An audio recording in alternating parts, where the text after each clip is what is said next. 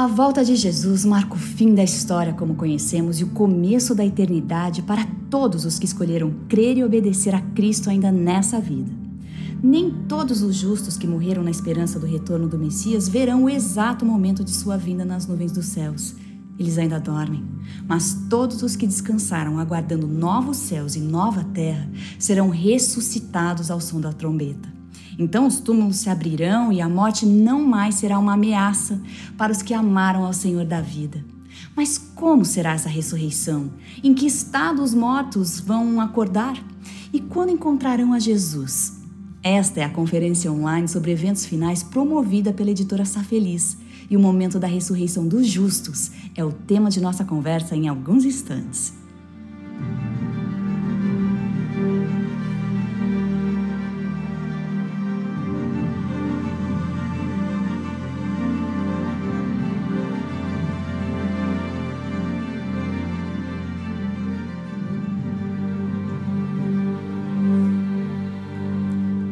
Conversar conosco e esclarecer algumas questões a respeito da ressurreição dos justos, temos o privilégio de ouvir Frank Hassel, doutor em teologia e diretor associado do Instituto Bíblico de Pesquisas. Muito obrigada, doutor Hassel, por sua participação. Doutor, muitos cristãos encontram conforto para a morte na ideia de que ao morrer seus amados continuam vivos, velando por eles no céu e vivendo com Jesus. Biblicamente, nós sabemos que isso não é verdade. A Bíblia é clara ao dizer que os mortos nada sabem, mas se somos alma vivente, ou seja, se acreditamos que somos uma coisa só, corpo e alma, e se ao morrer a nossa alma não vai a lugar algum, aonde Jesus guarda a essência de quem somos? Well, that's a good question, and I think uh, many people are really uh, deceived and confused about it. Bem, essa é uma boa pergunta. Eu acho que muitas pessoas estão realmente enganadas e confusas sobre isso. Porque somos constantemente bombardeados por aquela imagem de que, assim que uma pessoa morre, as pessoas vão olhar para nós e interferir nas coisas. A Bíblia retrata algo completamente diferente. Ela diz que quando uma pessoa morre, o corpo se desintegra e a pessoa fica inconsciente a respeito de qualquer coisa que acontece. Salomão escreve sobre isso em Eclesiastes, capítulo 9, e outros capítulos. Assim, não há consciência na morte. Nós não temos parte com os vivos, o que é uma bênção, porque a morte realmente é, de acordo com a Bíblia, comparada a um profundo sono inconsciente, do qual seremos ressuscitados para uma nova vida. Assim que ouvirmos, por assim dizer, a voz de Jesus e em seu poder, ele é capaz de nos dar nova vida. Mas nós não viveremos como uma alma imortal, seja no céu ou no inferno.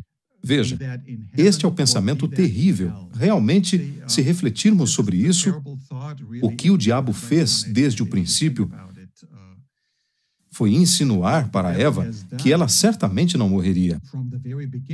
E essa é a ideia de uma alma imortal que, na verdade, entrou no cristianismo por meio da filosofia grega.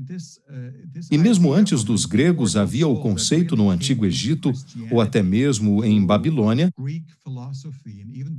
e de lá, por meio dos gregos e seus filósofos, ele entrou na igreja cristã e tem dominado o pensamento de muitos cristãos até hoje de que há uma alma imortal e essa alma não pode morrer. Isso significa que, se você é bom, você vai imediatamente para o céu.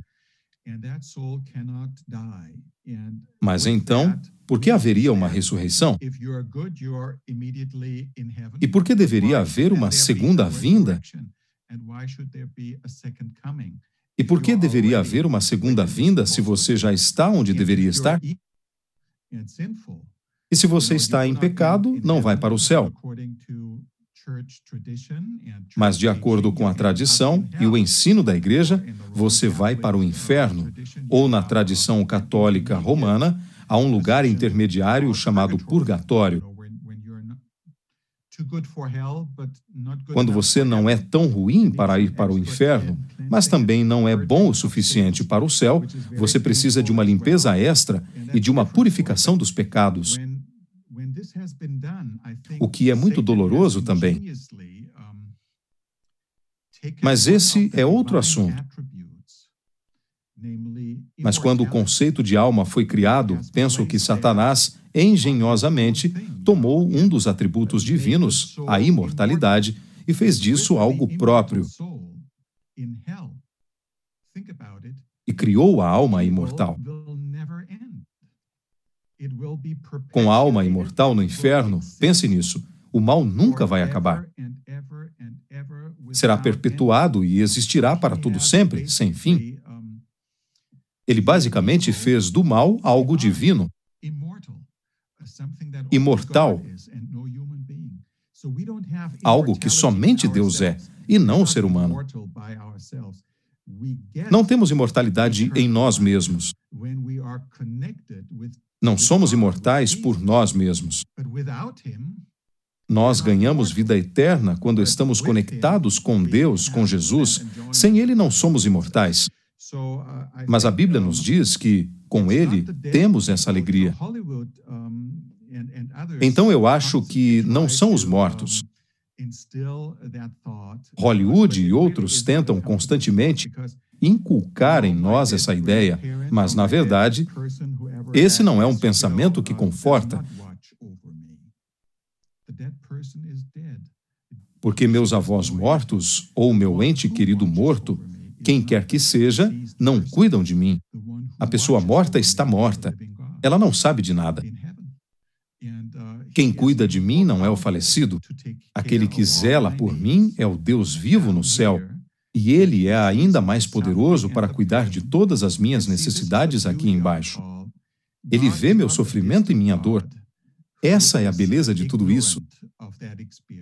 Deus não é um Deus distante que desconhece essa experiência.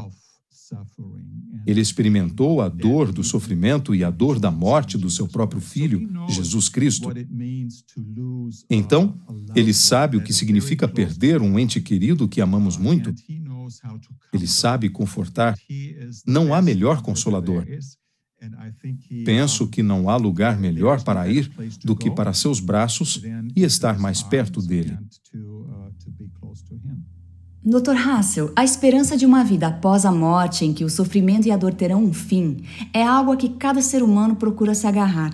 Mesmo aqueles que dizem não acreditar em nada nessa vida, quando chega na hora da morte, no fundo, no fundo, esperam que tenha algo além da morte.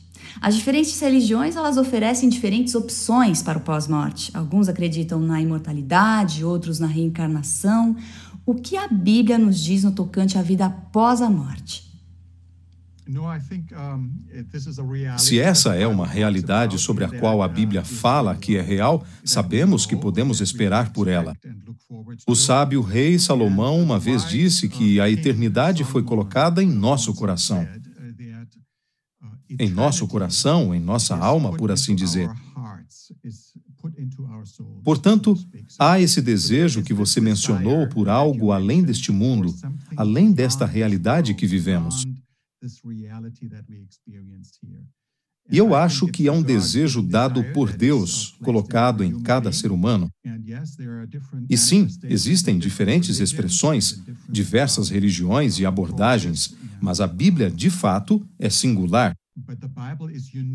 Porque nos dá uma esperança específica que é, em muitos aspectos, diferente do que muitas pessoas esperam ou preveem não é uma esperança para o tormento eterno no inferno.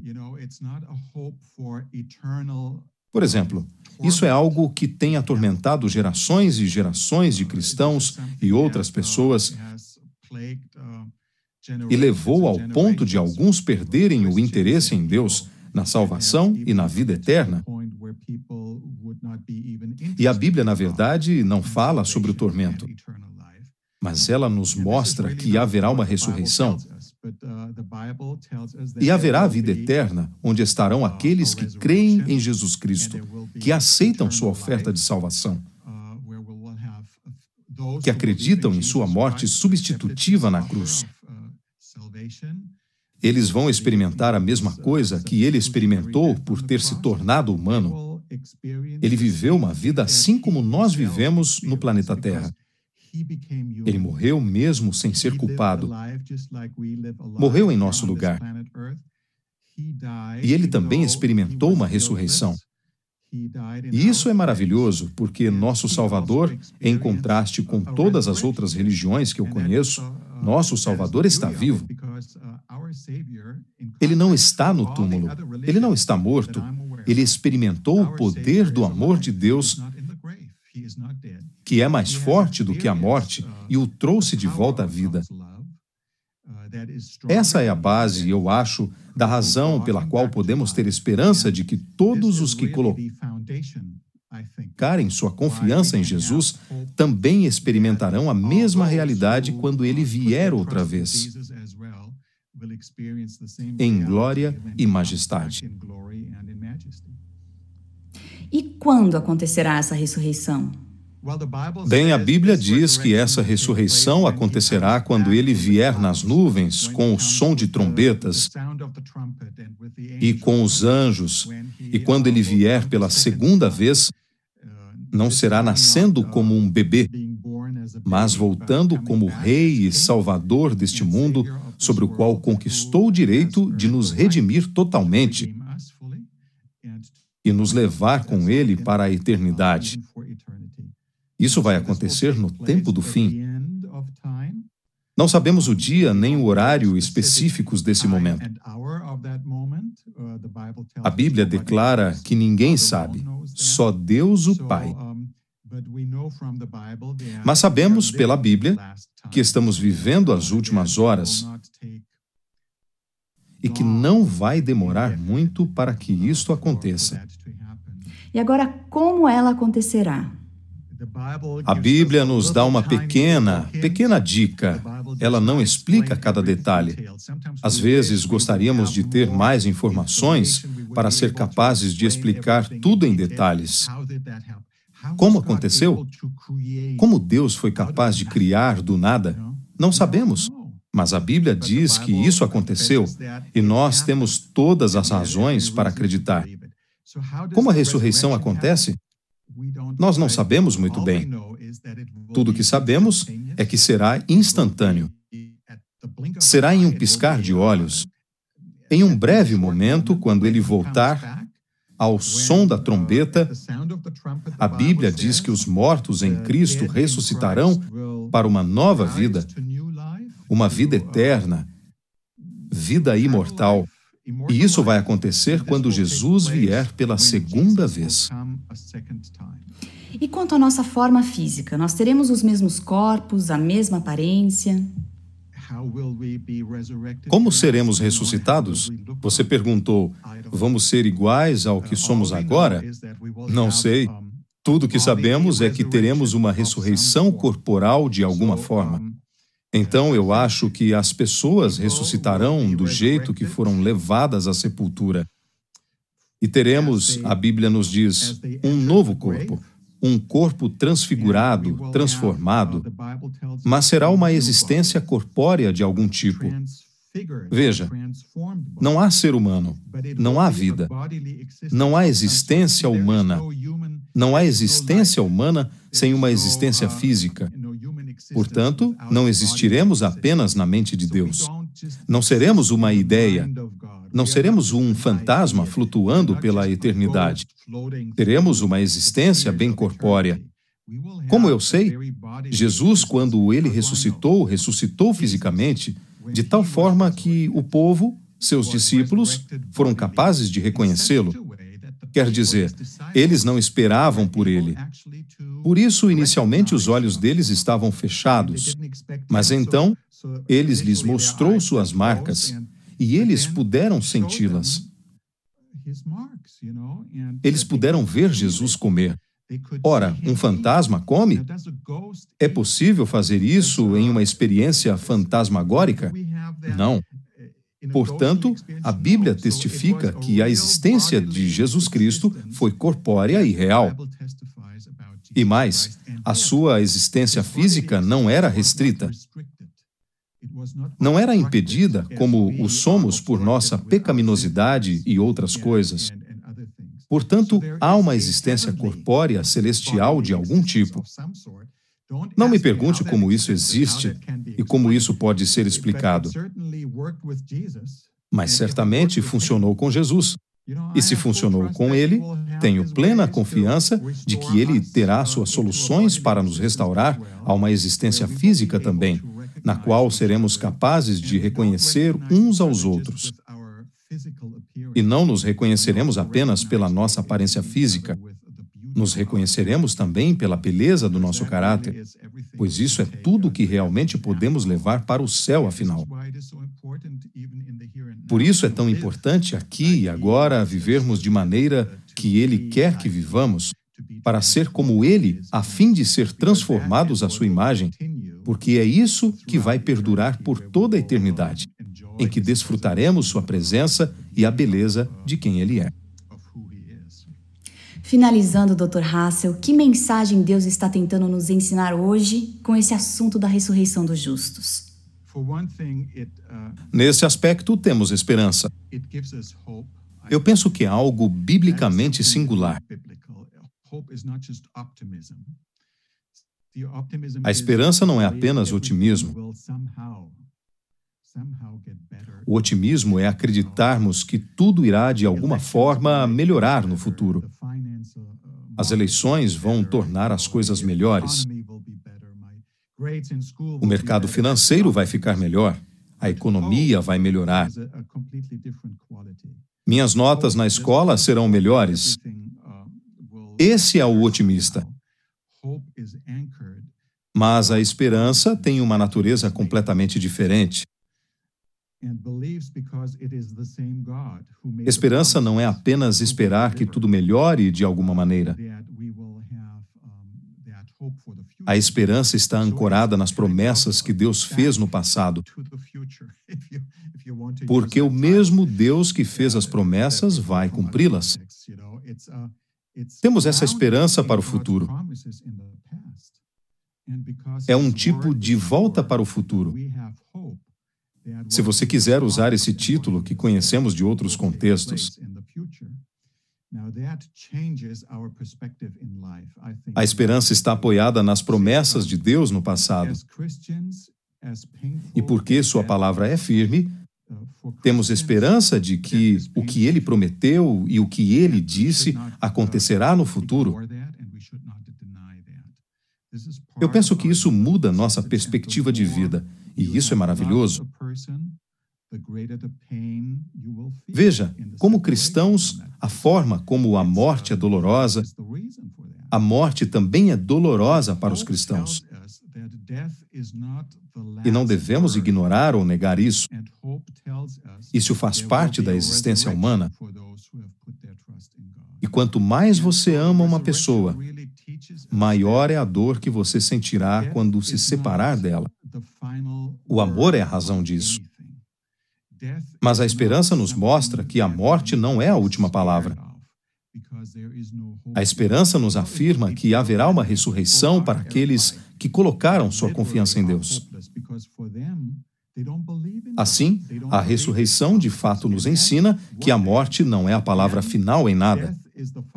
A morte não é algo que precisamos temer como se não houvesse esperança além disso. Seria terrível e muitas pessoas têm medo e ficam literalmente desesperadas porque elas não acreditam em Deus. Não acreditam em suas promessas. E depois, o que vem depois? A morte é a palavra final para elas, e não há nada além. Então isso muda toda a moral que elas têm na vida, porque se a morte é a palavra final, se não há nada além dela, então vamos viver como se só existisse o hoje, sem nos preocupar com as consequências para o futuro. Portanto, a ressurreição realmente ensina coisas muito importantes. Ela nos ensina a levar a morte a sério. Não ignoramos a morte. Não fingimos que a morte não existe. Há alguns que têm essa ideia. Para a comunidade da Christian Science, por exemplo, para Mary Baker Eddy, para ela e para as pessoas que a seguem, a morte é apenas uma continuação. A morte não é o fim. É uma continuação em um modo diferente da existência. Não, não é isso que a Bíblia nos diz. A Bíblia afirma que com a morte a vida termina. A pessoa está inconsciente. Sim, cessa qualquer relacionamento, qualquer experiência de vida. Mas então há esperança. E assim, a ressurreição nos ensina que as decisões nesta vida, aqui e agora, contam. E minhas decisões fazem a diferença. Literalmente uma enorme diferença quando se trata do futuro. E por isso é importante que eu tome uma decisão agora de acreditar em Cristo e em Sua palavra. Imagine aquele momento glorioso quando Jesus voltar com seus anjos e os túmulos se abrirem e as pessoas saírem para uma nova vida. A alegria de ver tudo isso e estar lá será simplesmente imensa. Não estou apenas falando de teoria aqui. Não sei se você sabe, mas há cerca de 11 anos perdi minha esposa. Ela teve câncer, câncer de mama, e ela morreu. E essa é uma experiência muito dolorosa. Então, eu sei o que significa perder um ente querido, o que significa experimentar uma perda significativa na vida. Mas também tenho a esperança de que, em algum momento no futuro próximo, Jesus voltará. E quando ele vier novamente, não será apenas o seu retorno. Será um momento de júbilo e alegria, um momento da reunião gloriosa, de estar com ele. Isso nos ensina algo mais, eu acredito. Porque se esperamos por isso, se esse é um pensamento agradável para nós, e eu espero que seja, então faremos tudo ao nosso alcance para compartilhar essa notícia e essa esperança com outras pessoas. Porque seria muito doloroso, seria tremendamente triste ver que as pessoas que mais amamos não passarão a eternidade conosco e com Deus porque elas nunca tomaram essa decisão. Assim, isso nos revigora, nos anima, isso nos leva a ser agentes de paz, agentes de esperança, para espalhar as boas novas a todos aqueles que estão precisando e tudo isso não nos deixa apenas esperando, sem fazer nada. Não, isso nos impulsiona a ser ativos e a ser evangelísticos em muitos pensamentos, muitas maneiras e possibilidades, porque temos essa esperança. Então, é isso que eu diria. Muito obrigada por conversar conosco sobre algo que para você não é teoria, que está muito além da teologia. Algo que não é só informação, mas convicção pessoal. Que Deus continue abençoando você em seu ministério, Dr. Hassel. E que Deus também abençoe a você. E lembre-se que nossa esperança não é vã, pois quem fez a promessa de uma vida eterna é fiel e verdadeiro. Até nosso próximo encontro.